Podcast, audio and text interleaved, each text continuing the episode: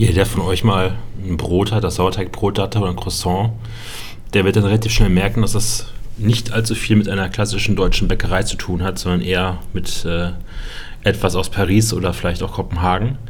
Ähm, wie eignet man sich diese, dieses ganze Wissen dafür an? YouTube. Ernsthaft? Ja. Ich habe noch keine Backstube von innen gesehen in meinem Leben, außer meine eigene.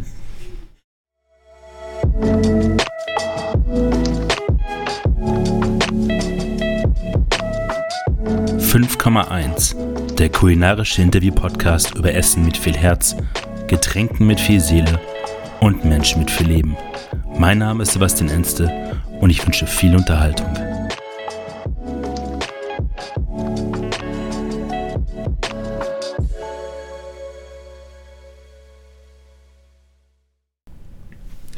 Als ich euch im Januar ähm, zum ersten Mal besucht habe abends, da ist mir so, weil ich auch alleine war, da hat man so ein bisschen den Fokus mehr auf so einen Gastraum und guckt sich natürlich alles ein bisschen mehr an.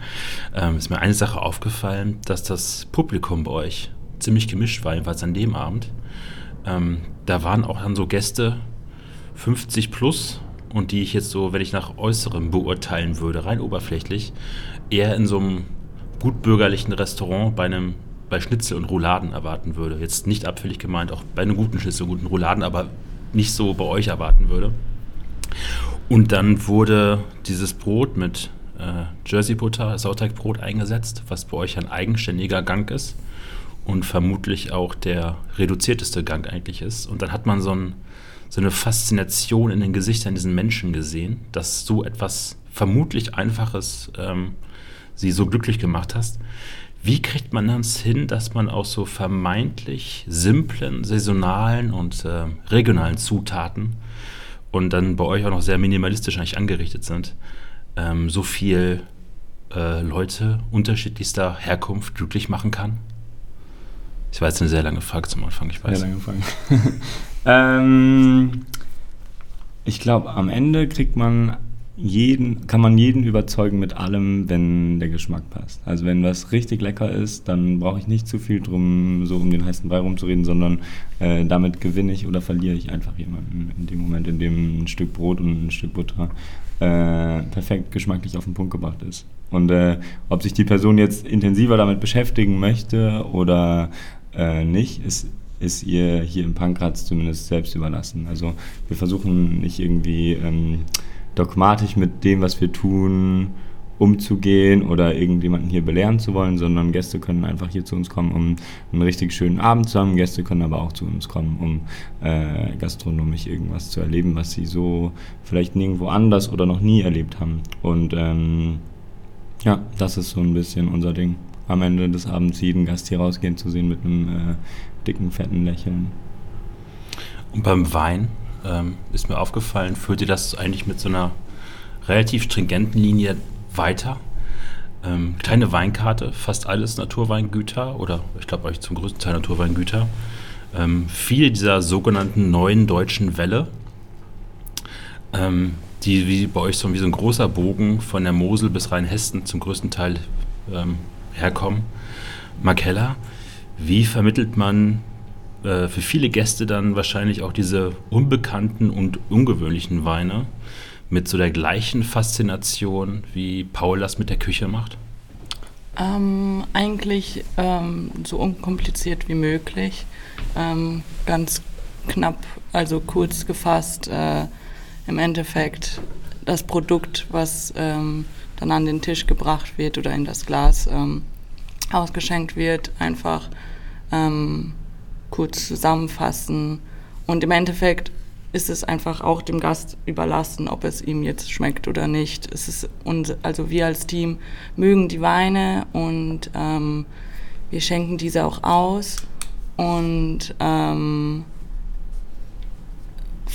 uns ist am meisten wichtig im Endeffekt, dass zwischenmenschlich, also unsere Beziehung zu den Winzern quasi einfach passt. Und mit diesen, mit diesen Menschen arbeiten wir dann auch zusammen. Ähm, und so vermitteln wir das eigentlich auch, dass da auch viel Handwerk dahinter steckt, auch hinter diesen Naturweinen. Und ähm, dass ein Wein, der auch unverschönt ist äh, und roh zugleich im Endeffekt ähm, auch Spaß machen kann. Habt ihr eine Ahnung, woher diese Neugier und Offenheit eurer Gäste herkommt, die so extra hier nach Mainz, Hechtsheim dann anreisen?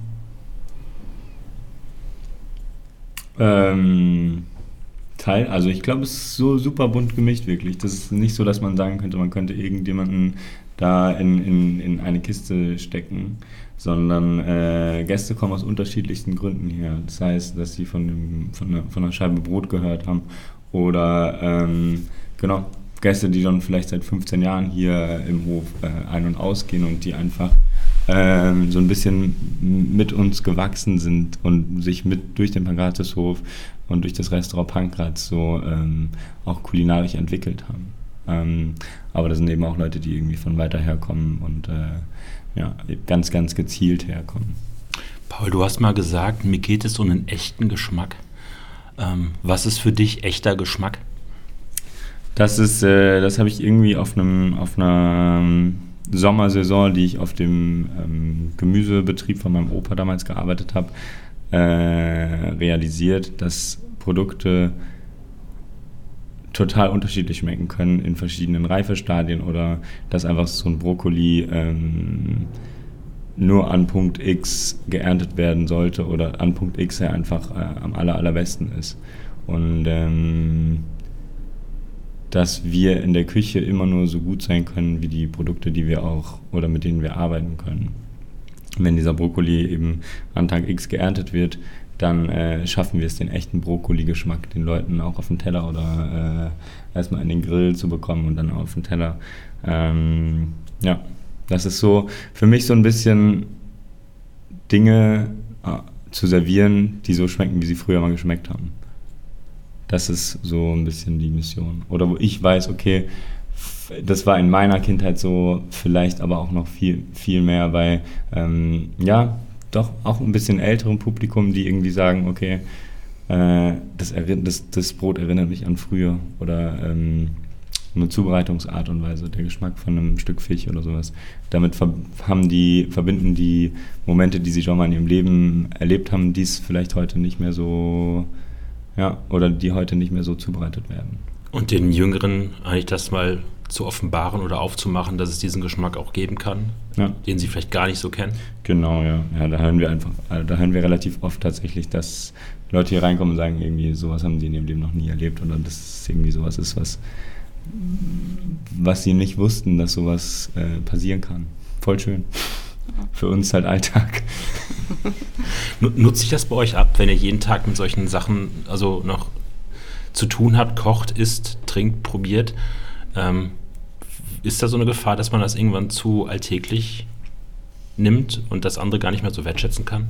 Hatten wir jetzt tatsächlich bei einer, bei einer, ähm, bei diesem Brotgang hatten wir das jetzt, dass ich mich irgendwie so gefühlt habe, als würde ich nur noch von Tisch zu Tisch laufen und äh, diese Geschichte von dem Brot erzählen mhm. und äh, wo ich dann auch so gemerkt habe, okay, ich erzähle das nicht mehr mit der gleichen Leidenschaft, mit der ich das mal erzählt habe oder ähm, genau, ich kann diese Geschichte langsam selber irgendwie nicht mehr hören.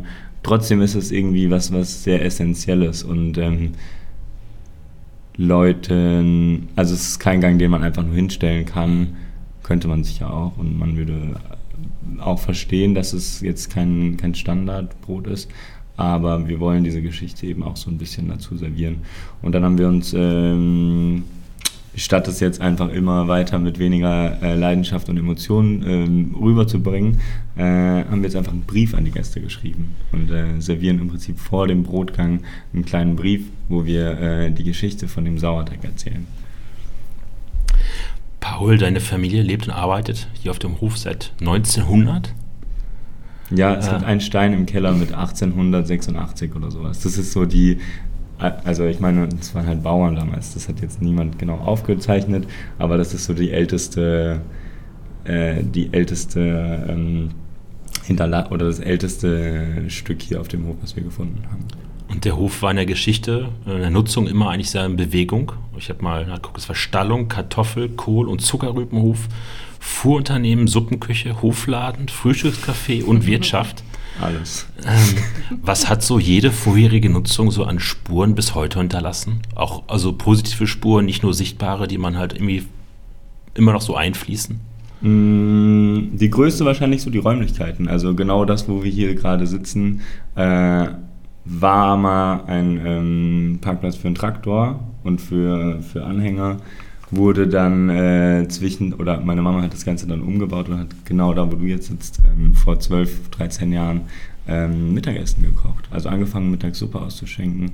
Und äh, weil sie einfach schon immer Köchin werden wollte, das damals aber von, so von zu Hause aus irgendwie nicht so realisierbar war.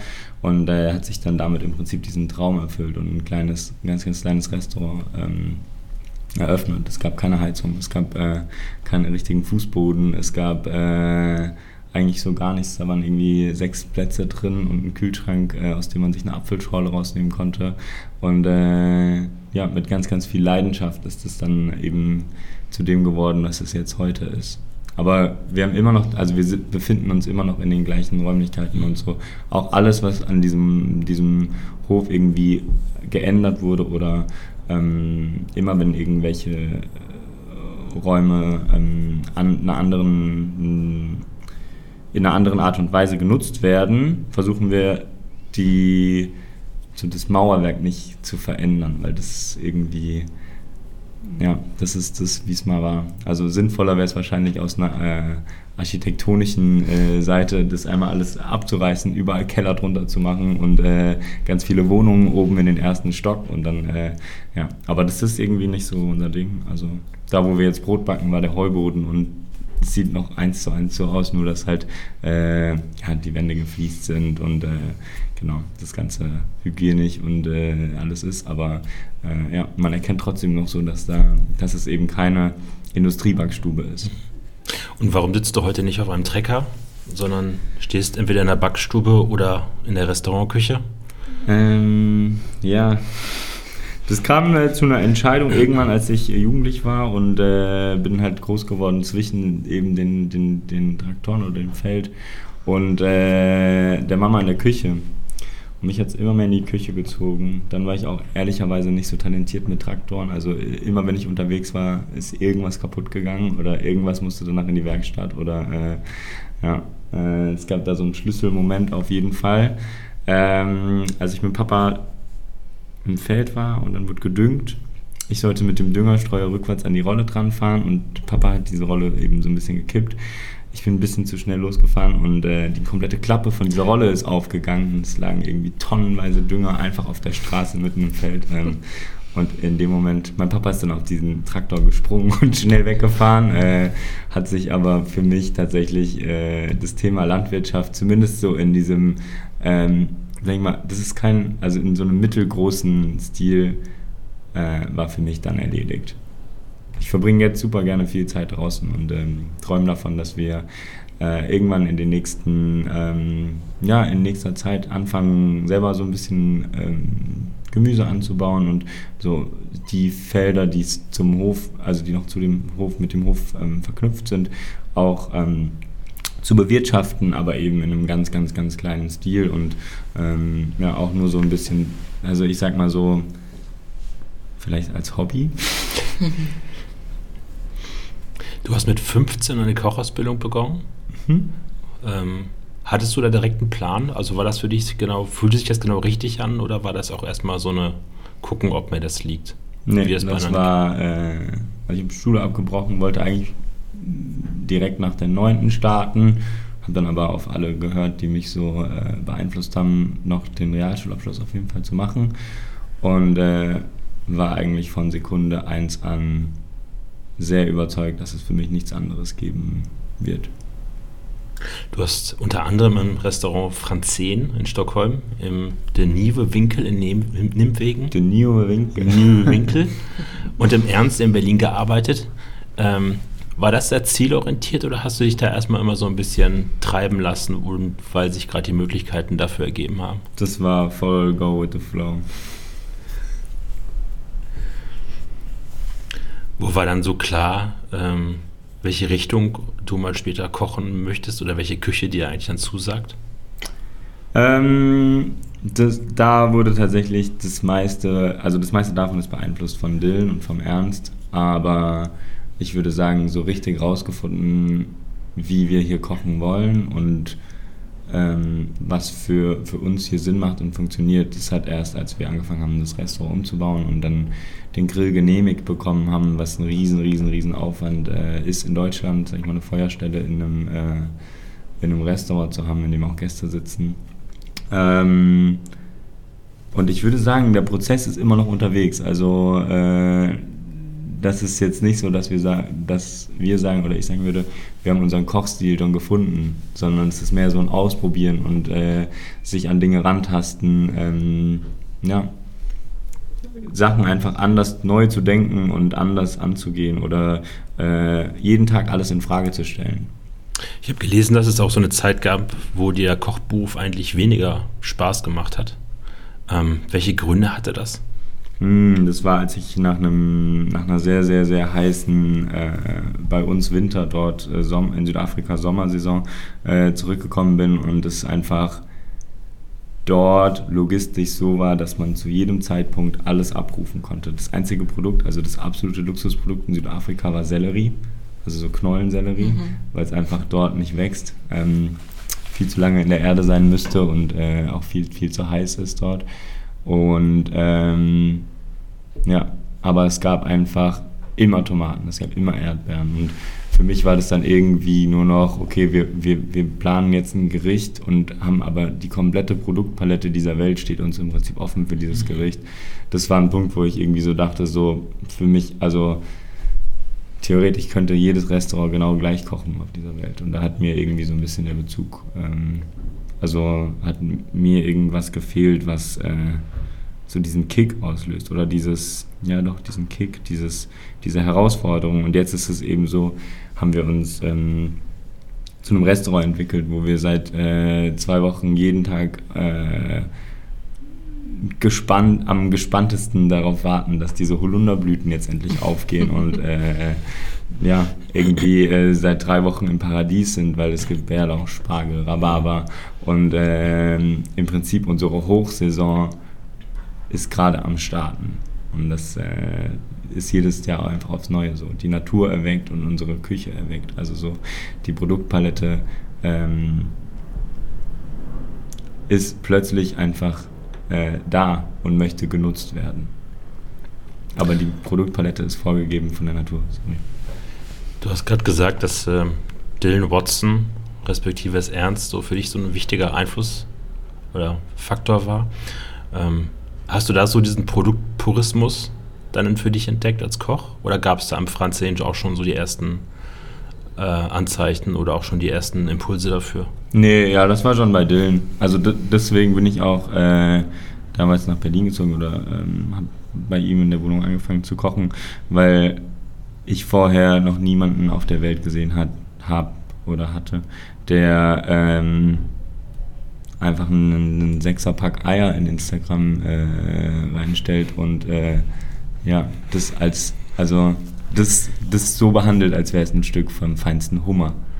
Und das war das, was, wo es bei mir irgendwie so Klick gemacht hat, wo ich gedacht habe, so, ich habe es zu dem Zeitpunkt noch gar nicht verstanden, aber ich habe so gespürt, dass, dass es noch eine andere ähm, Perspektive von Gastronomie geben kann, die vielleicht so noch gar nicht richtig erfunden ist oder die die uns vielleicht noch neu war, die mir relativ unbekannt war damals. Also für mich haben, haben sich einfach, Dylan hat es geschafft, diese zwei Welten zu verknüpfen. Dieses Bauerndasein und das Kochdasein. Und äh, auch die komplette Zeit in, in, in Berlin waren wir eigentlich jedes Wochenende irgendwo in Brandenburg unterwegs oder ähm, genau, haben äh, Kühe angeschaut, irgendwie ähm, Bärlauchknospen gesammelt oder ähm, ja, Stelle ausgemistet. War das ernster so bewusst oder unterbewusst schon so eine Art Blaupause für dich für ein mögliches eigenes Restaurant später mal? Ähm, ein eigenes Restaurant habe ich mich tatsächlich sehr, sehr früh, äh, das heißt verpflichtet, aber äh, Mama und Papa haben einfach ziemlich früh mit mir so den Dialog gesucht um so ein bisschen ein Gefühl dafür zu kriegen, wie es hier auf dem Hof weitergeht, wie sie das Ganze ausrichten sollen und äh, ja, auch einfach für sich einen Plan zu machen, ähm, wie der Hof aufgebaut wird. Und ich habe eigentlich schon, das war wahrscheinlich so gegen Ende meiner Ausbildung angefangen, ähm, von diesem Restaurant zu träumen, aber auch dieses Restaurant zu planen. Und das ist jetzt zehn Jahre her. Also das ist, äh, wir sitzen jetzt hier wo an einem Ort, der seit zehn Jahren in meinem Kopf äh, rumschwirrt. Und ähm, genau. Ich meine, da gab es immer mal wieder Momente, wo ich auch gesagt habe, so, okay, nee, auf gar keinen Fall werde ich mich da sehen, aber jetzt gerade fühlt sich richtig, richtig gut an. Bin richtig glücklich hier und äh, es war auf jeden Fall ähm, die einzig richtige Entscheidung. Wie kompatibel waren so ähm, die Vorstellungen deiner Eltern und deine eigenen Eindrücke und Erfahrungen, die du gesammelt hast, als dann so beides so zusammengekommen ist? Teils, teils. Also ich meine, meine Eltern sind jetzt gerade 50 geworden. Also die sind äh, noch nicht so, dass sie jetzt irgendwie hier äh, in wenigen Jahren äh, in Rente gehen möchten oder äh, auch äh, sollten, sondern die sind halt aktiv hier auch im, in, in dem, was jeden Tag passiert, dabei. Und ähm, ja, ich sage das immer so zu Leuten, die sich gar nichts darunter vorstellen können. Äh, überlegt mal, ihr würdet mit eurer Mama, eurem Papa und eurem Opa zusammen Unternehmen führen. Also auch so in der Geschäftsführung zu sitzen. Ja. Dafür läuft es äh, entspannter, als man, ähm, als man denkt. Plus, dass halt, also meine Mama hier schon, äh, alles, was, was hier jetzt so ist, wie es ist, ist nur dank ihr so. Also ich bin hier auf dem Hof groß geworden. Äh, da gab es ein geschlossenes Hoftor, ähm, weil der Hof einfach nicht so, also es war nicht, nichts war so, wie es jetzt ist. Und seit, seit 30 oder seit äh, vielleicht so 25 Jahren wird hier konstant gebaut, verbessert, ähm, optimiert und verschönert. Und ähm, das ist auch ein riesiges Commitment, was, was ich natürlich ähm, den beiden sehr, sehr hoch anrechne. Und ich hoffe, ich führe das äh, so weiter, dass irgendwie, also ich fasse hier alles oder alles hier wird sehr mit, mit, mit Samthandschuhen angefasst, weil einfach es ist schon sehr bewusst, wie, wie viel Leidenschaft, wie viel Liebe hier drin steckt. Und ich denke, dass das was ist, auch was Gäste am Ende äh, mit hier rausnehmen oder was, ähm, ja, doch, was, was uns so ein bisschen ausmacht.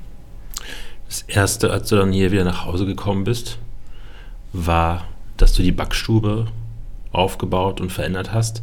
Warum war gerade die Backstube der Anfang und nicht das Restaurant?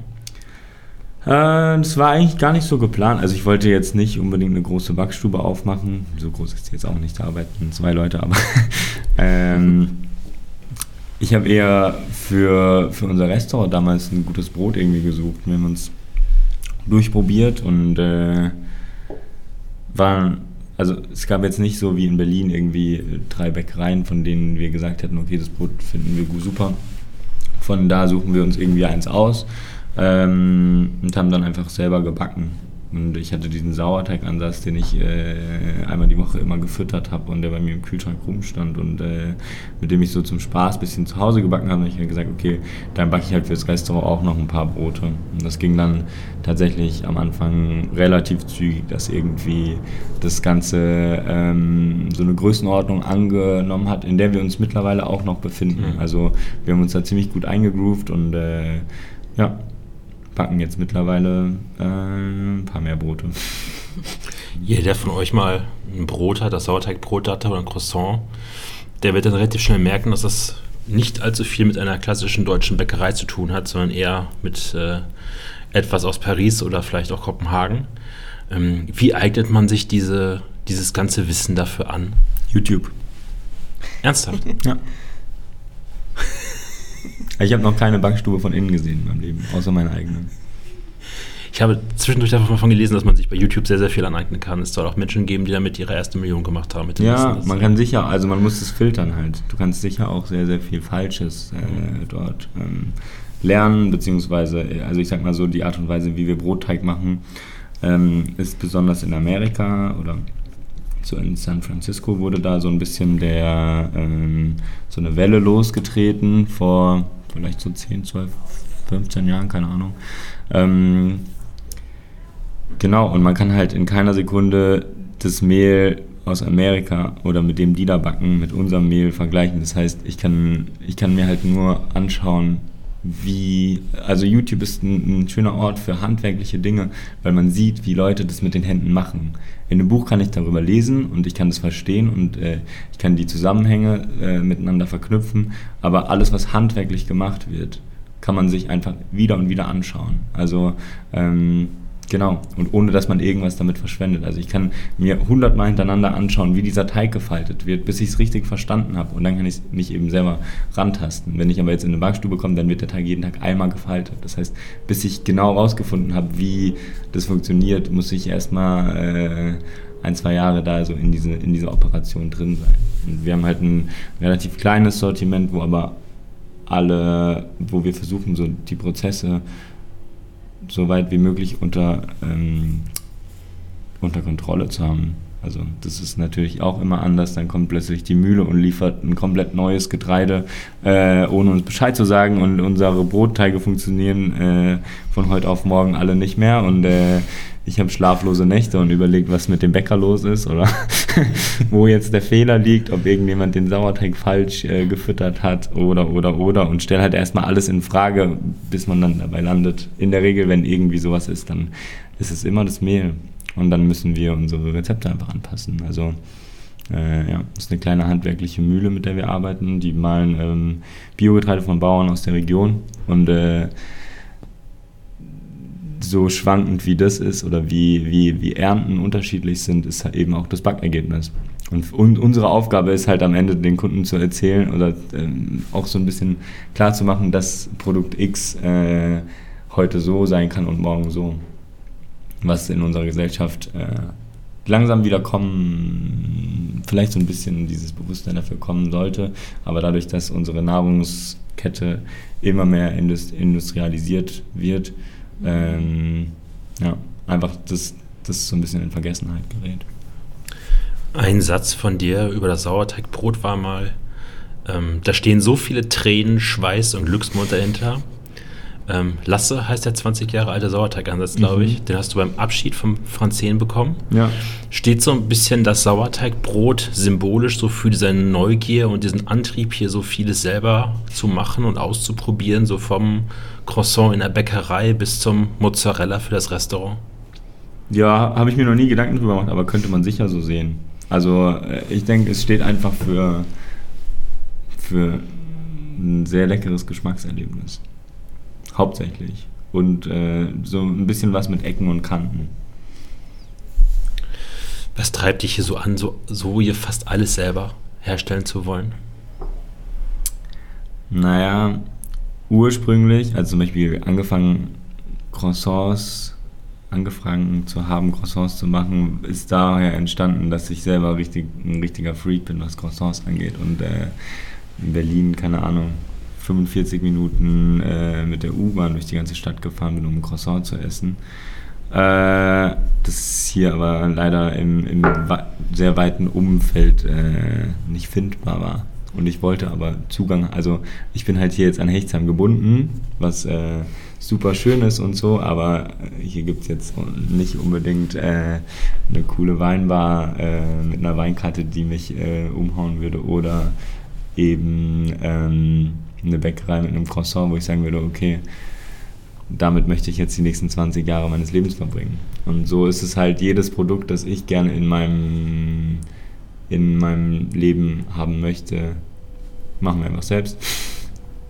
Was steht da so im Vordergrund, so sich dieses Selbstbeweisen, ich kann das auch, dieses unabhängig machen oder auch so ein bisschen zu wissen, die Kontrolle über das Produkt und zu wissen, was drin ist?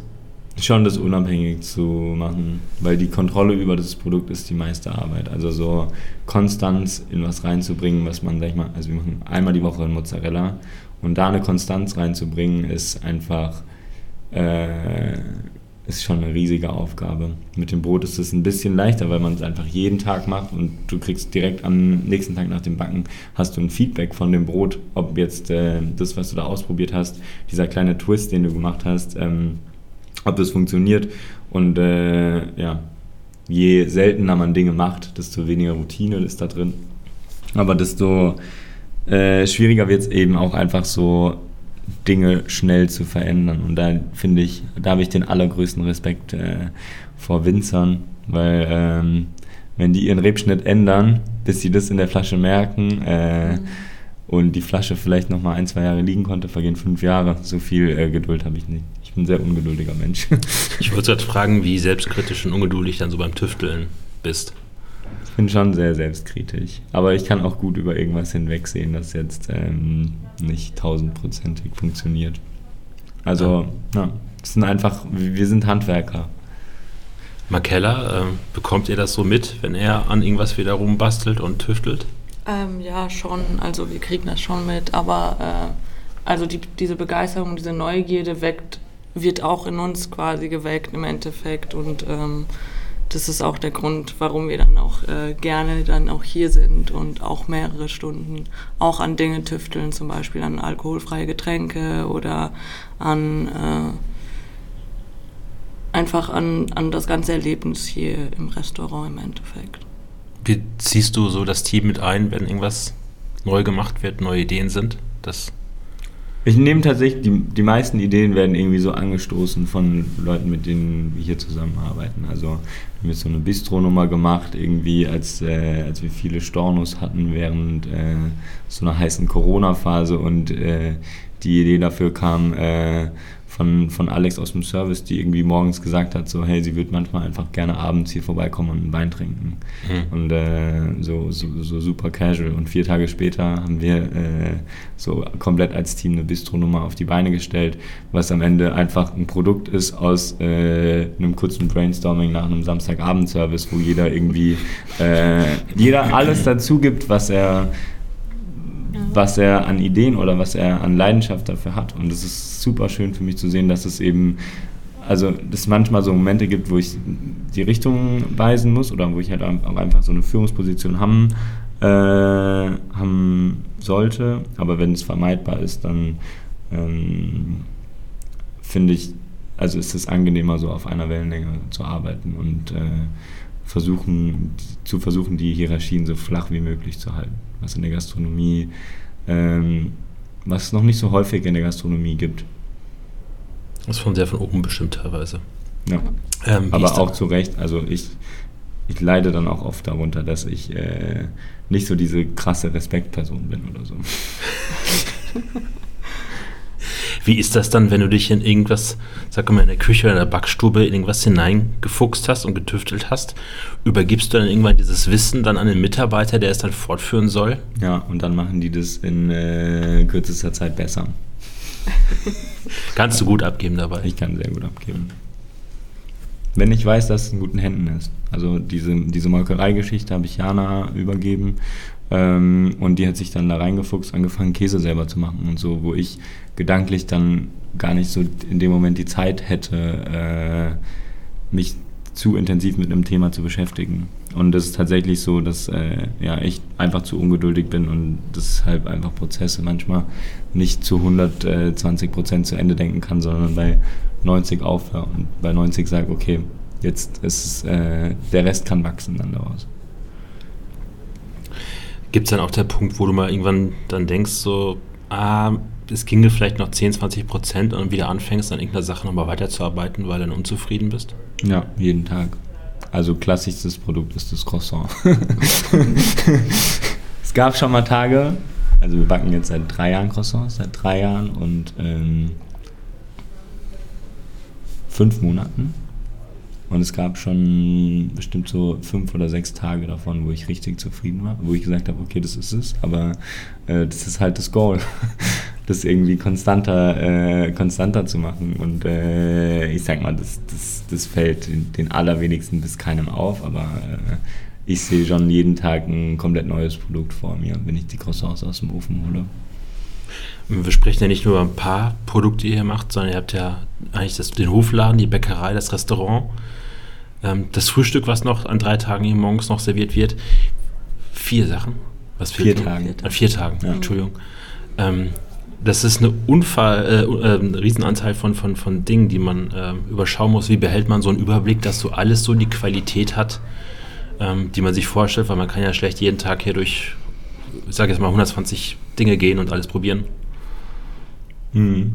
Aber es ist einfach Vertrauen in, in, in, in, Menschen. Also wenn, wenn Makella eine Weinbegleitung äh, zusammenbastelt oder sich Alina um eine alkoholfreie Getränkebegleitung kümmert. Aber auch wenn irgendwie äh, in der Küche was gekocht wird, dann vertraue ich in dem Moment äh, der Person, die das zubereitet, dass sie das mit größter Sorgfalt zubereitet und einfach dieses, dieses Nerdige über Produkte so ein bisschen weiterzugeben und so, ähm, ja, eher das zu verkörpern, diesen Anspruch zu verkörpern, als die Kontrolle zu verkörpern. Also ich würde jetzt nicht hier mit drei Löffeln durch den ganzen Hof laufen und äh, alles Mögliche die ganze Zeit probieren, sondern ich vertraue der Person, die, äh, die das zubereitet, dass sie das eben mit größter Sorgfalt zubereitet. Und ähm, wenn man jemandem halt so ein Vertrauen schenkt, dann ähm, würde ich sagen, setzt diese, diese Person, diese, diese, dieser Mitarbeiter oder diese Mitarbeiterin das auch mit einer größeren Sorgfalt um.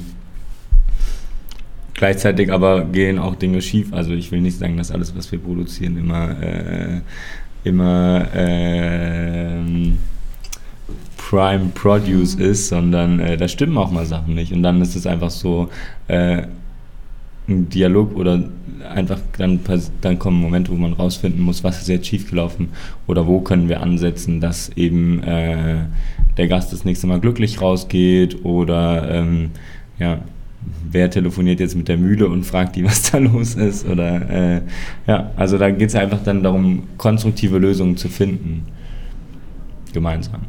Wie viele Dinge äh, überschneiden sich so bei dir permanent im Kopf am Tag? Oh, schon viel sehr viel. Also es ist so, dass ich jetzt mal so hier anderthalb Stunden ruhig sitze, das passiert nie.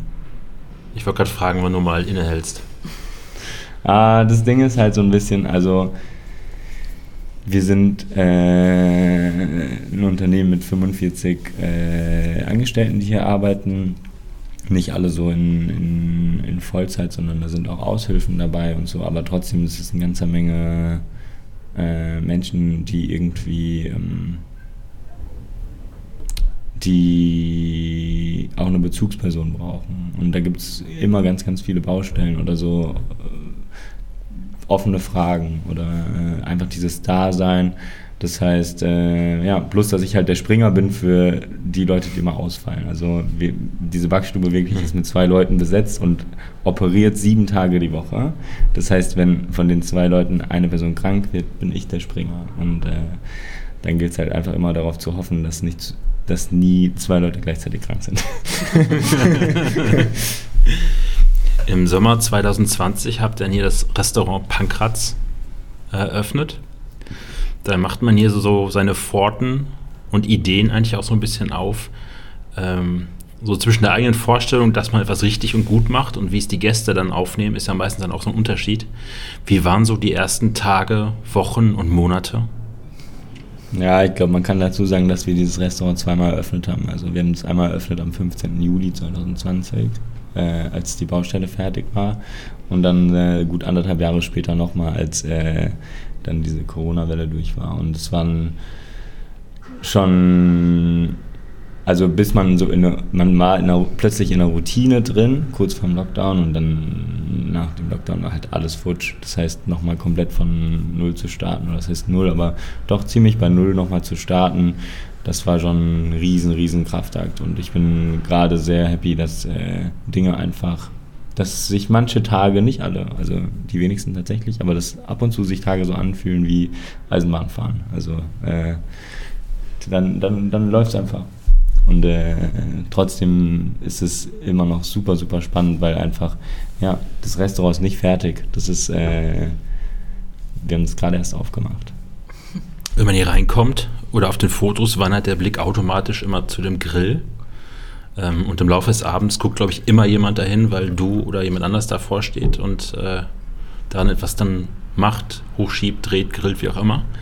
Ähm, warum nimmt er so eine zentrale Rolle im Restaurant ein? Ja, weil wir sind ja ein Restaurant, wir kochen ja. Und das ist äh, so die ursprünglichste Art und Weise, was zu kochen ist äh, über dem Feuer. Das heißt, alles dreht sich im Prinzip oder alles spielt sich in der Nähe von diesem Grill ab. Ob da jetzt getrocknet wird, geräuchert wird, äh, warm gehalten, ob das Brot da knusprig gebacken wird. Ähm, das passiert alles am Grill und äh, ja, ich denke einfach so, weil wir da Essen zubereiten. es ist halt für uns auch, also es ist was sehr, sehr handwerkliches, aber auch was, was man jetzt nicht, äh, was einem jetzt keiner hier oder was einem keiner beibringen könnte. Keiner kann einem sagen, hey, so macht ihr das Feuer, dass ihr an Punkt X die Glut habt, mit der ihr das machen wollt. Oder äh, das ist einfach so ein Lernprozess. Und ähm, wir lernen, oder besonders doch wir in der Küche, lernen eben erstmal neu wieder ähm, Essen zuzubereiten. Und das ist, äh, man kann äh, Grillaromen oder Raucharomen eben so einsetzen, dass sie perfekt eingebunden sind, was immer das Ziel sein sollte, oder man kann es auch überdosieren. Und äh, wir haben auch schon Feedback gekriegt, äh, gerade so am Anfang, als wir aufgemacht haben, dass so sich so ein, ein Geschmack eben so durch den Abend gezogen hat auf eine unangenehme Art und Weise. Und bis wir dann rausgefunden haben, in welchem, in welcher Dosage dieser, die, diese Rauchigkeit oder dieses, dieses äh, dieser Grill in das Menü passt. Sodass es eine schön eingebundene rote Linie ist, wo wir äh, doch, glaube ich, schon mittlerweile sind. Es gibt bei euch kein Menü, was ihr so wochenlang schickt, sondern es ist immer sehr dynamisch. Wie entsteht überhaupt so ein Menü, was dann abends dann beim Gast liegt im Pankratz? Das sind äh, Brainstormings, ähm, wenn die Köche anfangen, die starten um 13.30 Uhr in der Regel, vielleicht ein bisschen früher, wenn es voll ist. Ähm, und dann äh, setzen wir uns bei schönem Wetter raus oder äh, wenn irgendwie wenig Zeit ist und viel zu tun, dann machen wir das auch mal zwischen Tür und Angel in der Küche. Aber äh, genau, gucken, was haben wir da an Produkten, wie schmecken die Produkte, ähm, was wollen wir heute daraus kochen. Und äh, dann gibt es da Tage, da äh, sprudeln wir alle vor Ideen und äh, keine Ahnung, irgendjemand war vielleicht äh, irgendwo essen oder war in einer anderen Stadt oder hat irgendwas Besonderes erlebt oder äh, irgendwas gesammelt oder so. Und ähm, es gibt aber auch Tage irgendwie, wenn es dann plötzlich so Ende Februar in Strömen anfängt zu regnen, wo man irgendwie, wo sowas schwieriger fällt, so ein Kreativprozess. Und dann kann man eben auch auf, also ist es auch in Ordnung, wenn man sagt, okay, man hat ein paar, äh, man hat Dinge, die einfach safe funktionieren und auf die zurückzugreifen. Also wir wollen jetzt nicht jeden Abend das Rad neu erfinden, aber ich meine, ich habe tausend Ideen, was man aus Spargel machen kann. Spargelsaison ist aber nur x Tage. Das heißt, äh, es wäre schon gut, wenn wir jeden Tag irgendwie einen anderen Spargelgang haben. Wie lernt man das so, ähm, so spontan zu kochen? Also sich jeden Tag komplett ein bisschen frei zu machen, wie zum Beispiel der klassische Koch, der wirklich dann, äh, wie ich es gerade schon mal gesagt habe, sechs Wochen dann wirklich stumpf von morgens bis ja. abends immer das gleiche Menü kocht? Das gibt die Natur so vor. Also Spargel schmeckt heute anders, als er vor zwei Wochen geschmeckt hat. Und so muss man halt super, super flexibel und variabel sein. Oder wenn dann da, äh, wenn dann da irgendwie äh, der Anton eine Kiste Kastanienblüten mitbringt, dann äh, eben diese Kastanienblüten irgendwie ähm, mit den Kastanienblüten zu arbeiten. Und dann aber auch so, wenn man an Winter denkt, zu sagen, unser, unser, unser Lager, unser Trockenlager ist nicht endlich und um überhaupt ein Produkt irgendwie einzuwecken, mit dem wir über einen Zeitraum von acht Wochen oder sechs, acht Wochen kochen könnten, wie das in so relativ klassischen Menüs äh, noch der Fall ist, äh, dann bräuchten wir ganz, ganz andere Mengen. Und so haben wir einfach, wir haben irgendwie drei Gläser Holunderkapern, äh, acht Gläser Fischsoße und das ist alles so, also unsere Produktpalette ist sehr groß, aber nicht, ähm, es gibt kein, ja, es gibt keine Tonnen von Dingen, sondern äh, genau. Ich habe es am Anfang schon so ein bisschen zitiert. Und du hast, äh, ich zitiere mal sehr gerne, es tut mir leid. Ähm, du hast gesagt, mich hat es immer angetrieben, aus simplen Zutaten etwas zu machen, das der Mensch sehr, sehr, äh, das Menschen sehr, sehr glücklich macht. Ähm, wie schwer ist es so aus simplen Zutaten, vermeintlich simplen Zutaten, würde ich mal sagen, ähm, sehr viel Glück zu kochen? Das kommt auf die Zutaten drauf an. Also ich sag mal, aus einer Kartoffel, die, ähm, die vielleicht viel bewässert wurde, als sie gewachsen ist, oder die falsch gelagert wurde, die von der Qualität her einfach nicht passt, ein Kartoffelpüree am Ende zu kochen oder ähm, ein Kartoffelgericht zu kochen, das äh, einen von den Socken haut, das wird relativ schwierig. Da bräuchte man dann schon, muss man vielleicht noch drei, vier Komponenten dazu nehmen, dass, äh, dass, dass, dass man da überzeugen kann. Aber wenn man einfach eine Kartoffel hat, die, äh, die so eine richtig kartoffelige Kartoffel ist und dann äh, macht man daraus irgendwie äh, ja, gibt man ein bisschen Sahne, ein bisschen Butter dazu, dann äh, kann das schon was werden, was, äh, wo man einfach sagt, wow, das schmeckt nach Kartoffeln, aber halt in, nach Kartoffeln. Wir sind Kartoffelbauernhof, deswegen vielleicht also so, ja. Wie viel eigene Handschrift kann man so als Koch haben, wenn man so puristisch arbeitet oder kocht, wie ihr das macht? Ich glaube, hier geht es nicht so viel um Handschrift. Also es geht hier für das Restaurant geht es darum, eine, Bühne zu sein für Produkte und Produzenten. Mhm. Äh, wir bringen das Ganze am Ende nur zusammen. Also wir vereinen Winzer und äh, keine Ahnung, Geflügelbauern irgendwie in einem Gang, wo wir vielleicht zum Hauptgang Ente servieren. Und ähm, dazu äh, eine Flasche rheinhessischen Rotwein aus dem Keller holen. Ähm, in dem Moment sind wir nur die Leute, die das rüberbringen, die die Ehre haben, sag ich mal, diese Flasche aufzumachen, mhm. diese Ente zu mhm. garen. Aber am Ende ist ja alles schon passiert vorher. Also die ganze Leidenschaft ist schon in diese Produkte gef geflossen. Deswegen äh, wollen wir uns so ein bisschen, also das heißt wollen wir, aber es geht jetzt nicht darum, dass man sagt, hier, das, äh, damit möchte eine Person berühmt werden. Mhm. Sondern der Hof. Hm, weiß ich Oder nicht. Vielleicht einfach so der Augenmerk darauf, dass äh, was Rheinhessen zu bieten hat. Was vielleicht so ein bisschen, äh, also dass hier Produkte wachsen oder Weine gemacht werden oder so, die, äh, die Weltklasse sind. Ich muss nochmal zitieren, Paul. Mhm. Du hast du gesagt. gerne, ne? Ich zitiere gerne, ja. Das ist mal eine schöne Quelle. Es gibt so bekannte Sätze und es war leider bei dir äh, sehr oft in einem Artikel äh, eines großen deutschen äh, Food-Magazins. Ähm, in meiner Küche dreht sich alles um gute, pure Zutaten. Die muss man anbauen. Ähm, was sind gute, pure Zutaten für dich? Hm. Gute, pure Zutaten. Eine kartoffelige Kartoffel. Eine kartoffelige Kartoffel. Eine entige Ente. ähm, nee, also ich meine, so, man kann da Butter, glaube ich, ganz gut als Beispiel äh, nehmen, weil äh, so dieser Prozess vom Buttermachen ähm, ist doch sehr komplex und äh, ja, mit der Butter ist es eben so, man kann natürlich eine Butter nehmen, so eine Standardbutter und kann die irgendwie vom Geschmack verfälschen. Also man kann sagen, irgendwie man gibt Aromaten dazu oder ist es jetzt Bärlauchsalz oder fermentiertes Pilzpulver oder so, um am Ende den Geschmack von der Butter zu manipulieren. Wenn man aber dieses Produkt äh, Milch nimmt, das von vornherein vielleicht eine besondere Milch ist oder einfach irgendwas anderes und es auf eine andere Art und oder auf eine Art und Weise manipuliert wird, wo trotzdem noch der Geschmack von dem Grundprodukt im Vordergrund steht, dann, ähm, dann highlightet das am Ende den Urgeschmack. Also ich sag mal so, man nimmt zum Beispiel diese Jersey-Milch, die wir da, zu der wir da Zugang haben, von einem Bauer aus Bodenheim und äh, haben dann so eine Sahnezentrifuge gekauft, ja. Das ist total, also in keiner Küche der Welt oder in den wenigsten Küchen der Welt gibt es jetzt äh, eine Sahnezentrifuge, aber eben um Sahne zu gewinnen zu können, die ähm, dann extra mit, also wird versäuert mit Kefirkulturen. Und die Kefirkulturen haben keinen dominanten Eigengeschmack, sondern sorgen einfach für eine sehr äh, schöne Versäuerung von der Sahne. Und ähm, genau, das ist einfach ein Prozess, der den, den, den Urgeschmack unterstützt oder hervorhebt, anstelle von ihn zu manipulieren. Ich habe gesehen, dass ihr auch öfters mit dem Team zu den Prozenten rausfahrt. Also dann an den Dienstagen öfters, weil ihr wart ja bei irgendeinem Gemüsebauer, den ihr hier.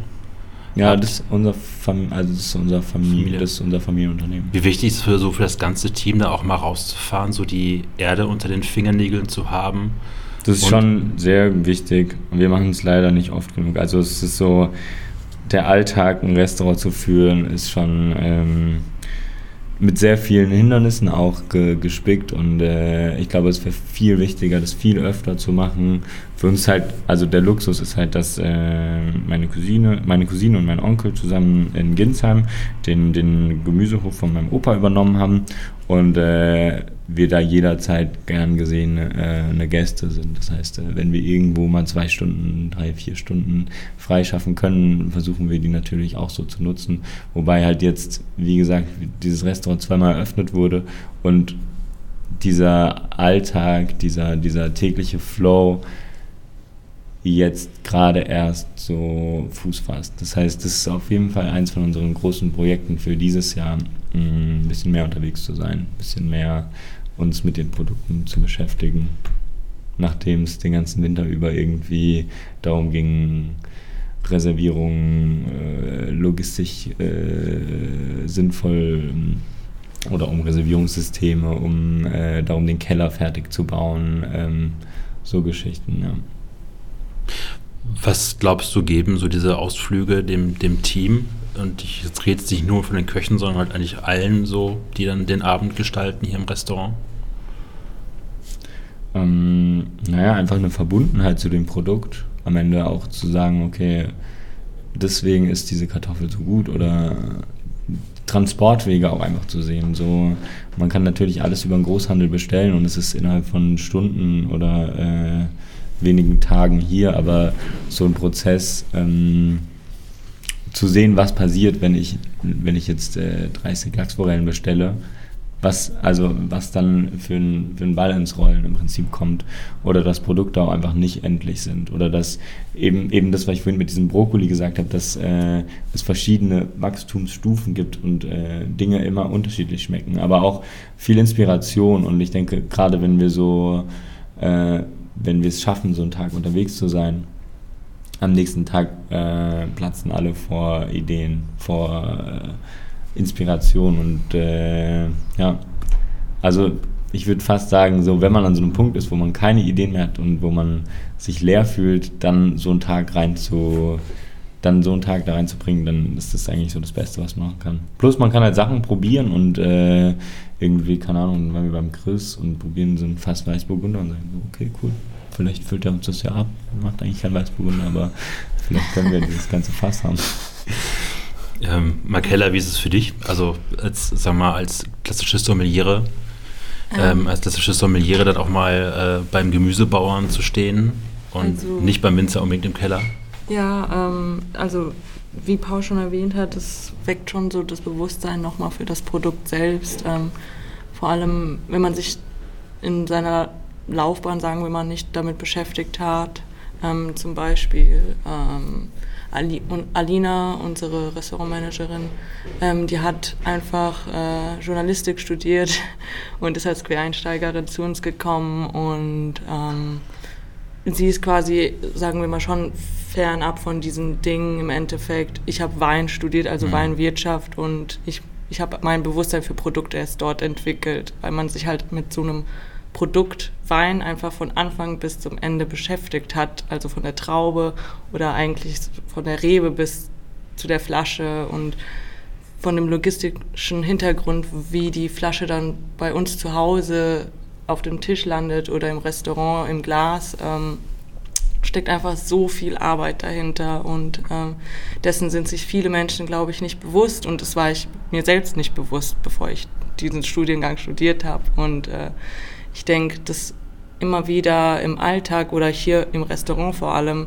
bei solchen Besuchen einem wieder bewusst wird, wie viel Arbeit dahinter steckt und äh, wie wertvoll das ist, einfach so ein pures Produkt wie eine Kartoffel zum Beispiel auf dem Tisch zu haben oder halt ähm, ein Naturwein, der auch handwerklich von Anfang bis Ende einfach das rohe Produkt im Glas zu trinken ist oder zu probieren, ist einfach das Wertvollste ist, was man haben kann. Und äh, ein Produkt, was verschönt wurde oder manipuliert ist, jetzt nicht das Reinste ist, sagen wir mal, ähm, oder das Purste im Endeffekt, was halt, ähm, ja, also. Ähm, wir ziehen es mal ein bisschen von hinten auf. Ähm, warum hast du dir das Pankraz als Arbeitsort ausgesucht? Ähm, Normalerweise warum, hatte ich Paul eingestellt, aber ich fand es ja. jetzt ganz schön mal zu wissen, warum du dich dafür entschieden hast, hier ich, zu arbeiten. Also erstmal, ich habe nicht danach gesucht, sagen wir es mal so. äh, ich war an einem Punkt, ähm, letztes Jahr war das, ähm, wo ich einfach ein bisschen lost war nach Corona und nicht wirklich wusste, in welche Richtung es wieder gehen soll. Ähm, ich wusste auf jeden Fall, dass ich mich definitiv weiterhin mit äh, Produkten äh, beschäftigen möchte und äh, mit Nachhaltigkeit. Und das sind halt so, so Wörter, die für mich äh, sehr viel Wert haben.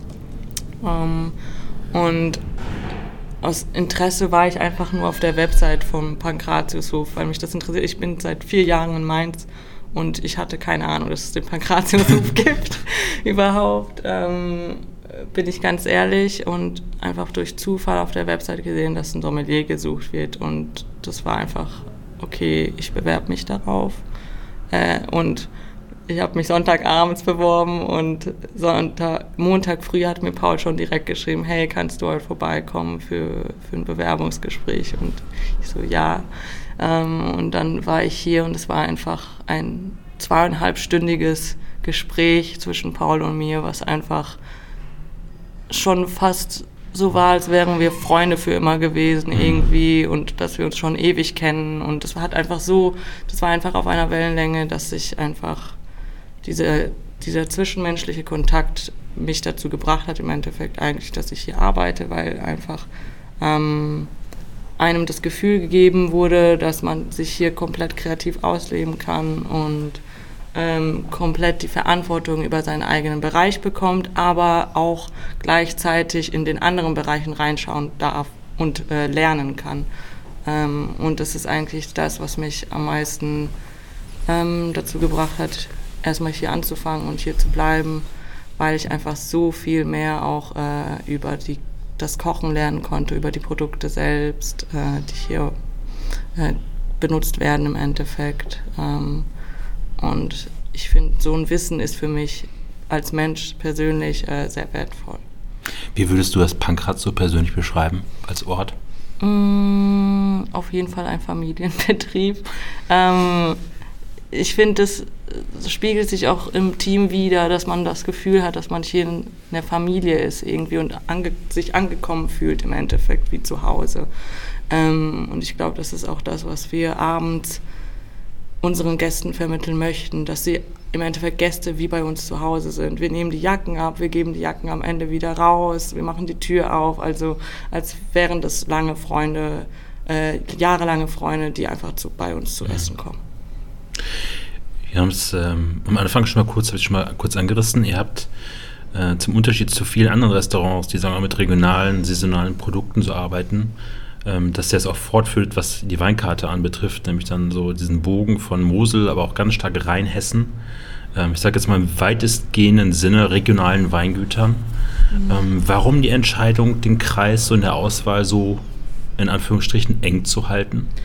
Ähm, ich denke, es geht darum, dass zum Beispiel auch, wie Paul schon erzählt hat, dass äh, unsere Produkte von der Familie auch sind und dass wir im Endeffekt mit Menschen arbeiten, mit denen wir uns auch äh, so ähm, zwischenmenschlich verstehen und befreundet sein können, auch in Zukunft, äh, wo es einfach von Anfang an irgendwie ja, geweibt hat, sagen mhm. wir es mal so. Mhm. Ähm, das, sind, das ist uns sehr wichtig, dass wir mit solchen Menschen arbeiten, weil bei solchen Menschen merkt man dann meistens, dass äh, auch sehr viel Leidenschaft dahinter steckt, was sie machen und sehr viel Handwerk und ähm, die diese Menschen auch uns ähnlich sind, sagen wir, sagen wir es mal so. Manche würden so eine enge Weinauswahl, regionale Auswahl dogmatisch nennen, aber bedeutet das für euch auch so vielleicht im Gegensatz ein bisschen mehr Freiheit eigentlich? Ähm, ja, ich würde sagen Freiheit in dem das zu machen, was uns auch als, was uns gefällt im Endeffekt, weil man, man betrachtet immer ein Restaurant von der Seite der Gäste, es muss den Gästen gefallen oder es muss den Gästen, äh, es muss das serviert werden, was die Gäste möchten, aber man beachtet nie das, das Restaurant selbst und ob was das Restaurant möchte und äh, ich würde sagen, wir, ähm, wir, wir servieren das, was uns wirklich auch schmeckt und wo wir dahinter stehen auch. Wie geht man oder wie löst man dann, dann so, wenn man den Gast hat, der diesen klassischen Marmeladenbomber aus Südafrika haben möchte und dann bekommt er halt äh, keine ähm, Ahnung, irgendwie ja. was von der Mosel, was ein bisschen freakiger ist? Also ich bin, ich bin ja dafür da, mit diesen Gästen dann noch zu kommunizieren. Ähm, und ich versuche immer irgendwie eine Lösung zu finden. Ähm, es gibt, wir haben auch Naturweine, die etwas klassischer sind, äh, die vielleicht auch je, den Geschmack äh, von, von solchen Gästen auch trifft. Und dann spricht man einfach äh, darüber, wie halt ähm, Freunde im Endeffekt. Also man versucht es so ein bisschen ähm, locker zu halten und man gibt dem Gast die Möglichkeit auch zum Beispiel seinen eigenen Wein mitzubringen, wenn er das nicht findet, also wenn er seinen Geschmack bei uns nicht findet im Endeffekt. Ist aufgefallen, ihr habt so die Weinkarte in zwei Teile geteilt, also einmal diese Weinliste, die man abends bekommt und dann auch diese Kellerkarte. Warum diese Aufteilung in, in zwei verschiedene mhm. Weinkarten? Wir es soll einfach äh, so unkompliziert wie möglich äh, sein. Also es soll dem Gast einfach so einfach gemacht werden wie möglich, dass er jetzt nicht stundenlang in einer 500, 500 hm. Weinliste äh, nach einem passenden Wein sucht und überfordert ist von der Menge, äh, die in dieser Liste zu finden ist. Ähm, deswegen mach, selektieren wir immer eine, eine Weinkarte zu jeder Saison, was halt passend zu einem saisonalen Restaurant ist. Äh, und wir unterteilen das in vier Saisons, also Frühling, Sommer, Herbst und Winter. Ähm, und ich versuche dann immer Weine rauszu, ähm, rauszusuchen, die sich auch so ein bisschen über das komplette Menü äh, getrunken werden können oder ein paar Weine, die erst zu den Vorspeisen getrunken werden und ein paar zu dem Hauptgang. Ähm, und die Kellerla Kellerliste ist äh, mehr dafür da, einfach für Menschen, die sich für Weine begeistern, äh, Weine zu finden, die einfach auch außergewöhnlich sind und die vielleicht, ähm, die sie vielleicht noch nicht getrunken haben. Ähm, das gerade mal kurz angesprochen, dass hier sich das Menü relativ immer dynamisch am Tag auch mal ändert. Wenn man dann so eine Weinbegleitung hat, ähm, wie schafft man es dann nochmal schnell zu switchen und umzu gucken ja. oder ist es manchmal auch gar nicht so nötig, weil, weil die Jahreszeit eigentlich schon gewisse Aromaten ja, genau. vorgibt? Mhm. Ähm, das, also ich finde es sehr äh, interessant eigentlich, also diese Herausforderung vor allem zu haben, äh, mich anzupassen, so ein bisschen. Äh, das macht auch den also es macht dann auch Spaß, mehr zu arbeiten. Also ich empfinde das so, dass ich das brauche, ähm, weil wenn es jeden Tag dieselbe Liste wäre, wäre das für mich auch irgendwann mal monoton. Ähm, aber es ist schon eine gewisse Herausforderung, den pass passenden Wein zu finden. Ähm, aber äh, man muss es nicht zu kompliziert machen. Also es gibt bestimmte Weine, die mit bestimmten äh, Dingen nicht zusammenpassen und die sollte man dann auf jeden Fall nicht nutzen in solchen Fällen. Ähm, und ähm,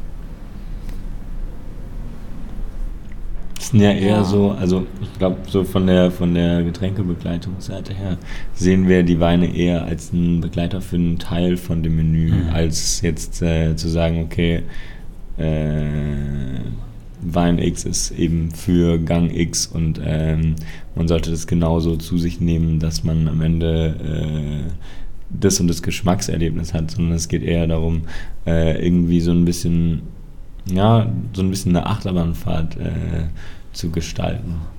Was äh, auf dem Teller passiert, aber auch was im Glas passiert. Und mhm. sicher gibt es da Dinge, die, die, die funktionieren besser zusammen, aber ähm, eben so einen Wein zu haben, der irgendwie mit drei, vier vier Gängen korrespondieren kann, ähm, ist, ich glaube, ist schon auch immer eine ja. große Herausforderung.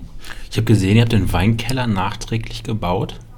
So halb nachträglich. Also es war der Keller, in dem mein Uropa ähm, Wein gemacht hat, so für seinen Hausgebrauch und weil man es halt damals auf Bauernhöfen so gemacht hat. Also sie hatten irgendwie drei oder vier Stück Fässer da drin äh, stehen, was äh, dafür spricht, dass die auf jeden Fall sehr fleißig am Konsumieren waren. Äh, in dem hinteren Teil haben sie Kartoffeln gelagert und ähm, ja, das war dann ewig so. Irgendwann war es der Luftschutzbunker von, äh, von dem Teil hier von Hechtsheim während dem Zweiten Weltkrieg und danach eigentlich vergessen worden. Also dann ist da unten nicht mehr viel passiert. Die Fässer sind einfach zerfallen.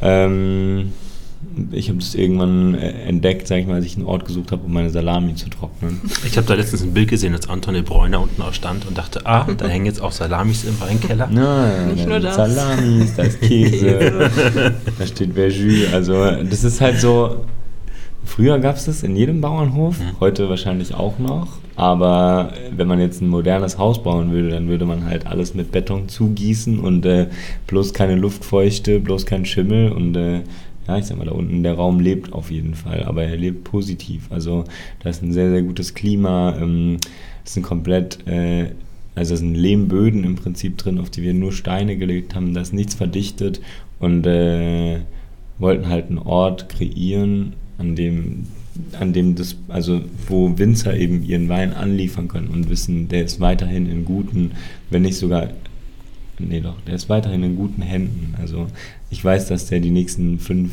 sechs Jahre oder auch einfach nur die nächsten Monate ähm, am richtigen Ort ist, bis er ausgeschenkt wird. Mhm. Und er steht nicht irgendwie in einem äh, warmen Heizungskeller oder äh, es gibt schon spannende Weinlager in Restaurants auf jeden Fall. Ähm, Markella, was muss für dich so ein Wein mitbringen, damit er hier dann auf der Liste landet? ähm, er muss einfach schmecken.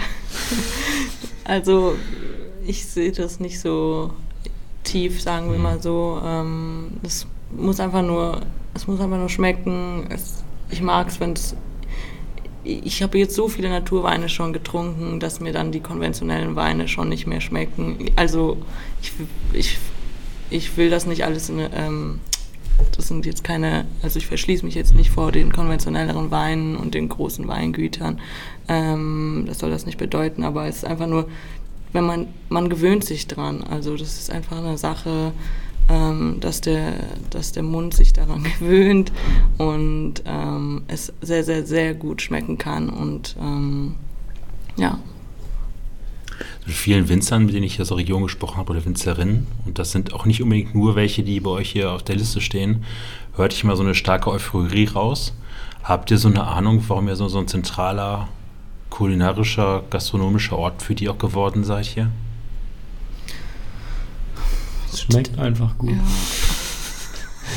Also ich meine, wir geben schon äh, jeden Tag 150 Prozent, das, äh, um das Maximum aus jedem Abend rauszuholen. Und ich denke auch deswegen sind wir ein Restaurant, das nur drei Abende die Woche geöffnet haben, hat. Mhm. Weil äh, an Tag 4 und Tag 5 wird Mozzarella gemacht, wird Schinken geräuchert, werden Lachsforellen gereift, zerlegt, geräuchert, äh, machen wir Butter, Joghurt, Sahne und, und, und. Also, ähm, ja, so ein bisschen weg eben von dem klassischen, von dem äh, konventionellen Restaurant-Gedanke hin zu einem Ort, äh, der aus Leidenschaft betrieben wird. Ja. Und äh, ich denke mal, es gibt sicher viele Restaurants, die äh, operieren, um Geld zu verdienen oder mit dem, mit dem Hauptgedanken Geld zu verdienen. Und das ist halt das Pankrats nicht. So, wir machen, wir, wir kochen hier oder wir, wir, wir haben Gäste, weil wir wollen eine gute Zeit haben. Und äh, wir wollen das machen, was wir aus Leidenschaft machen. Und das ist, ähm, das fällt an dem einen Tag vielleicht leichter, an dem anderen Tag nicht so leicht, aber ähm, ich glaube schon, dass Gäste das in, in den allermeisten Fällen auch hier mit rausnehmen und äh, ja, sich nicht so fühlen, als wäre heute mit ihnen Geld verdient worden, mhm. sondern so, dass ähm, sie einfach bewirtschaftet wurden. Ehrlich.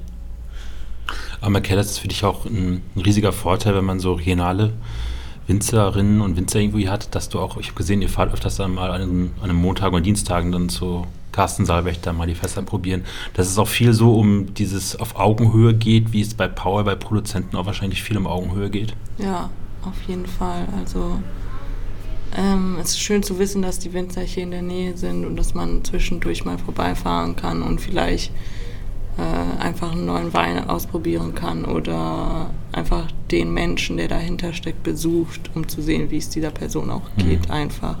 Ähm, und das ist, das ist sehr wichtig, finde ich. Äh, weil dann, dann, dann können wir einfach ähm, viel besser vermitteln, was hinter dem Produkt steckt, was wir dann ausschenken. Ähm, ja.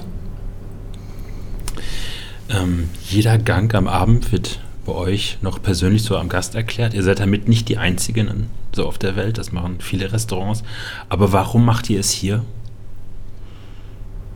Essen zu erklären. Ja, also den Gang. Die Gäste haben ja kein Menü vorher.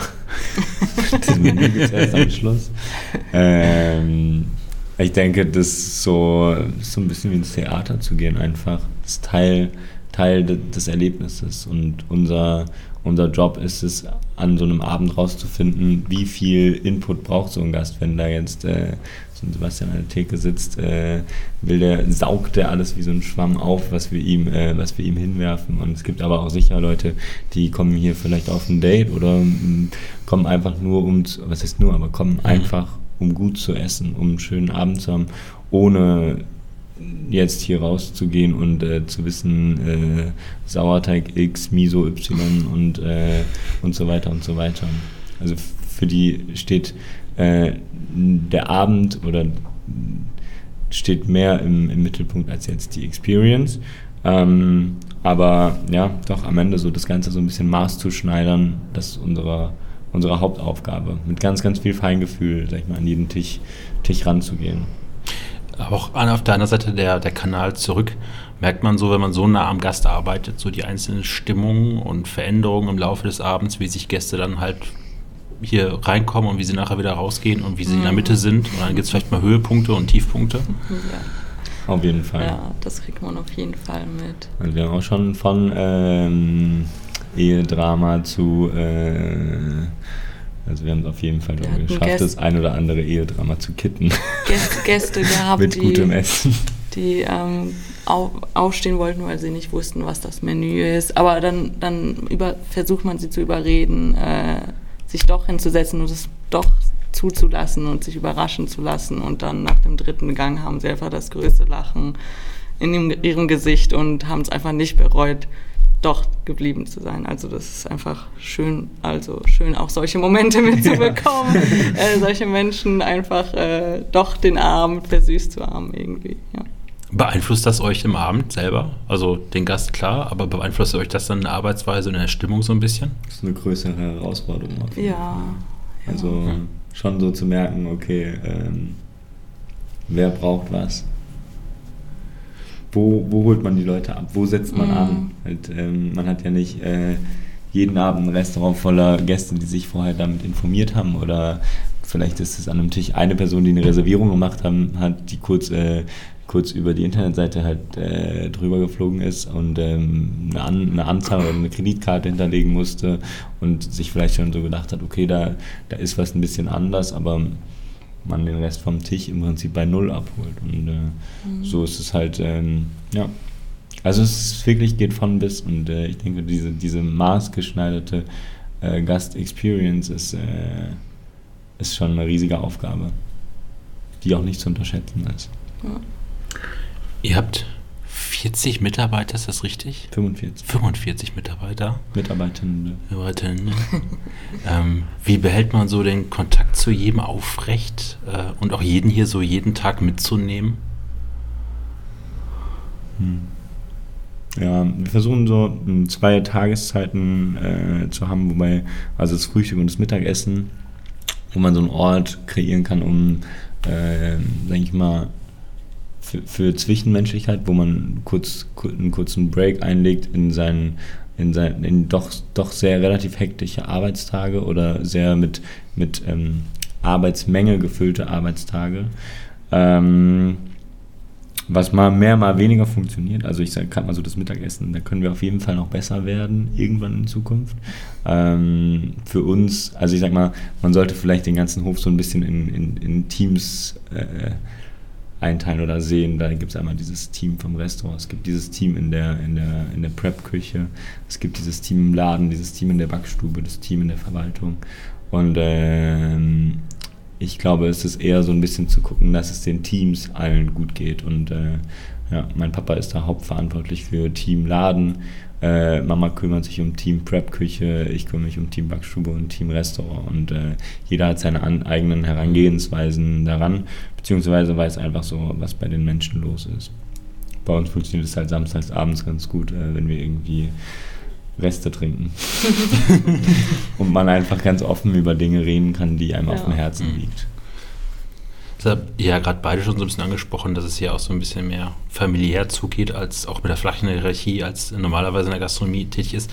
Ist der Pancatiushof aber auch ähm, so ein bisschen so ein, so ein Hort in diesen wilden Gewässern von Gastronomie und äh, Herstellung, wo, wo jeder sich so eingeladen ist, seinen Teil irgendwie einzubringen und zu gestalten, ob als Köchin, Koch, Bäckerin, Bäcker oder Sommelier oder im Service? Jeder, der Leidenschaft mitbringt und der so eine Grundexpert oder so eine so ein der, der Interesse mitbringt. Also ich denke mal so Leidenschaft und Interesse, wer, wer mit den zwei Tools hierher kommt, der wird auf jeden Fall schon sehr viel erreichen. Und ähm, aber also so als Hort, Hort oder so als Auf, so Auffangort würde ich das Ganze eher mhm. nicht beschreiben, weil dafür doch schon der Druck relativ hoch ist. Also der Druck zu performen ist, äh, ist schon da. Aber hast du dir auch einen Ort geschaffen, der für dich so deiner Idee von Gastronomie entspricht? Es ist eine Idee von Gastronomie, ja. Das ist äh, die, die ich hier für diesen Ort gewählt habe, sage ich mal. Wenn jetzt nicht diese familiäre Bindung gewesen wäre an, oder an, auch an diese, diese Location die Bindung gewesen wäre und dieses Restaurant hätte in keine Ahnung, wahrscheinlich hätte ich es in Italien aufgemacht, wenn ich es nicht hier aufgemacht hätte. da ist der Winter nicht ganz so, äh, nicht ganz so krass. Äh, dann wird das Ganze sicherlich ganz anders aussehen. Also, aber so für, für, die, für, für den Ort, an dem wir uns hier befinden, finde ich, ist es der schönste, die schönste Art und Weise, Gäste zu bewirten. Ähm, als ihr diese Bistro-Abende gemacht habt, da war am zweiten Abend war Sophie Passmann ähm, vor Ort bei euch. Und die schrieb in ihrer Insta-Story, ich esse nicht mehr in Berlin, ich esse nur noch in Mainz. ähm, ist dieses hier mit dem Pankratz oder Pankratius im Allgemeinen nicht in Berlin sein, sondern in Mainz-Hechtsheim so ein Vorteil, wenn man so die äh, Zeit und Ruhe außerhalb des Fokus hatte, um sich erst zu entwickeln und auch zu werten? Ja, sicherlich. Also ähm, ich meine, für uns sind oder ich versuche immer so ein bisschen zu vermitteln, dass wir keine Unterschiede machen zu Gästen. So jeder, der zum, zum Pankratius kommt, um sich gut, mit guten Produkten einzudecken oder jeder, der ins Pankraz kommt, um eine gute Zeit zu haben, ist für uns ein toller Gast. Wenn jetzt es gibt auch manchmal Leute, die kommen hierher um irgendwas, einfach aus unterschiedlichen Gründen, um ähm, vielleicht äh, aus Neugierde, aber oder auch einfach so als ähm, um für sich zu entscheiden, dass sie das nicht als gut ähm, befinden. Ähm, genau. Aber ja, das ist Vor- und Nachteil, so auf dem Land zu sein. Also, was heißt auf dem Land? Wir sind jetzt nicht auf dem Land, aber so. nicht in der Großstadt zu sein und äh, einen besonderen kulinarischen Ort äh, erschaffen zu wollen oder erschaffen zu haben. Äh, wir haben halt keine Laufkundschaft. Also deswegen sind wir so ein bisschen mit diesen Menüs und, und auch mit unserem Frühstück, was, was, ja relativ auch komplex und aufwendig ist. Aber ähm, wir leben jetzt nicht von Walk-ins, sondern wir leben schon davon, dass Leute planen, hier hinzukommen. Das Ganze konzentriert sich schon immer deutlich auf die Wochenenden, weil Leute eben das Ganze mit, ähm, keine Ahnung, einem Kurztrip, mit ähm, einem Ausflug, mit einer Übernachtung oder mit äh, irgendeinem Besuch in einem Weingut verbinden. Und äh, ja, ich glaube, deswegen ist, das, deswegen ist das Restaurant so, wie es ist. Ja. Aber in Berlin wäre es anders, wenn dann jeden Abend vielleicht der Superfood-Influencer und Gastrokritiker am Tresen sitzt und dann jeden Abend dann über Social Media irgendeine andere Meinung, also abfeiert oder absaut. Und hier war es dann vielleicht keiner, der da so Interesse hat, sondern ich glaube, der, ja, weiß ich nicht, der, der Druck zu performen ist schon größer für uns, weil wir eben wissen, alle nehmen eine Reise auf sich, um hierher zu kommen. Mhm. Also, äh, ich sag mal, wir haben Hechtsheimer Gäste, aber das ist äh, vielleicht ein Prozent oder so. Und wir haben auch Mainzer Gäste sicherlich, aber die allermeisten, also gerade das, deshalb sind auch alkoholfreie Getränke bei uns so ein großes Ding. So, äh, hier ist es nicht wie in Berlin, dass jeden Abend zehn Taxis vor das Restaurant fahren, sondern äh, jeder muss noch nach Hause reisen und mhm. jeder, äh, jeder fährt und deswegen stecken wir auch so viel Gedankengut und so viel Zeit und so viel äh, Liebe und Aufmerksamkeit in diese alkoholfreie Getränkebegleitung, weil wir eben wollen, dass Leute hierher kommen und nur weil sie auf Wein oder Alkohol an diesem Abend verzichten müssen, äh, soll die Erfahrung mindestens genauso gut, wenn nicht noch besser sein. Ja. Mit ähm, viel gesehen mit diesen Kooperationen, also Sonntag war zum Beispiel der Anton von der Emma da, das Chairs hat hier auch schon mal mitgekocht. Ähm, hat sich so mit dieser Achse Frankfurt-Mainz, also Chairs, Emma und dem Pankratz, da auch so ein bisschen was gebildet, was jetzt in Deutschland so langsam die, die große Aufmerksamkeit bekommt oder mehr Aufmerksamkeit bekommt? Hm. Ich will, äh, keine Ahnung, ob jetzt äh, unbedingt wir, äh, wir zu dritt da irgendwie Deutschland verändern werden oder überhaupt wollen. Ähm, aber so als Region für Frankfurt und das in Mainz, da sich ein bisschen was bildet? Ich denke, wir teilen schon auf jeden Fall äh, so eine Grundideologie. Ähm, wir teilen viel so Gedankengut untereinander, sei es jetzt, ob der eine irgendwie ähm, mh, Unterstützung braucht beim Mozzarella machen oder ähm, genau verschiedene Events zusammen gemacht werden. Und Anton hat damals so ein bisschen mir die, die Türen geöffnet, äh, als es das Restaurant noch gar nicht gab und er mich zu einem, ähm, zu einem Pop-up eingeladen hat im Museum, das er da gekocht hat, wo ich dann irgendwie auf dem, auf dem Balkon mit Skyline-View äh, meinen kleinen Grill aufgebaut habe. Das ist, äh, was für mich damals halt so war, okay, crazy, ich ich zeige das erste Mal so das, was ich mache, einem Publikum außerhalb von Mainz und außerhalb von, von sag ich mal, einem Freundeskreis, für den ich, den ich halt eher vorher äh, so gekocht habe. Ähm, ja, und es ist ein sehr, ist ein sehr schönes äh, Untereinander. Also ähm, so das, wie man das aus so größeren Städten kennt. Oder ich habe so eine Erfahrung mal in London gemacht, wo einfach so sehr viel die Restaurants, die Köche, die Gastronomen äh, die Ellenbogen ausgefahren haben, ist es äh, eher doch so ein freundliches, familiäres Miteinander und man versucht immer so ein bisschen auf einer Wellenlänge äh, zu sein und zu, und zu agieren. Ich habe noch eine einzige Frage. Du hast mal jetzt in gerade mal nicht mal zwei Jahren und ich glaube bis Mitte 20? 28. 28 baust du eine Backstube ähm, strukturierst hier den Betrieb rum, reißt das alte Restaurant raus, baust an der gleichen Stelle das Pankratz. Was sagen deine Eltern und Großeltern dazu, wie sich so der Pankratiushof da in den letzten zwei Jahren entwickelt und auch verändert hat, was du hier aufgebaut hast? Ähm, das ist teils, teils. Also tatsächlich ähm, sind meine Eltern oder wenn wir Not am Mann haben, dann steht die Mama mit uns in der Küche und hat äh, die beste Zeit. Die ist eine der, der wenigen Personen, glaube ich, die man in jede Position in diesem Unternehmen stecken könnte und die die mit äh, großer Bravour äh, füllen würde und mit, mit Leben und mit Leidenschaft auch füllt.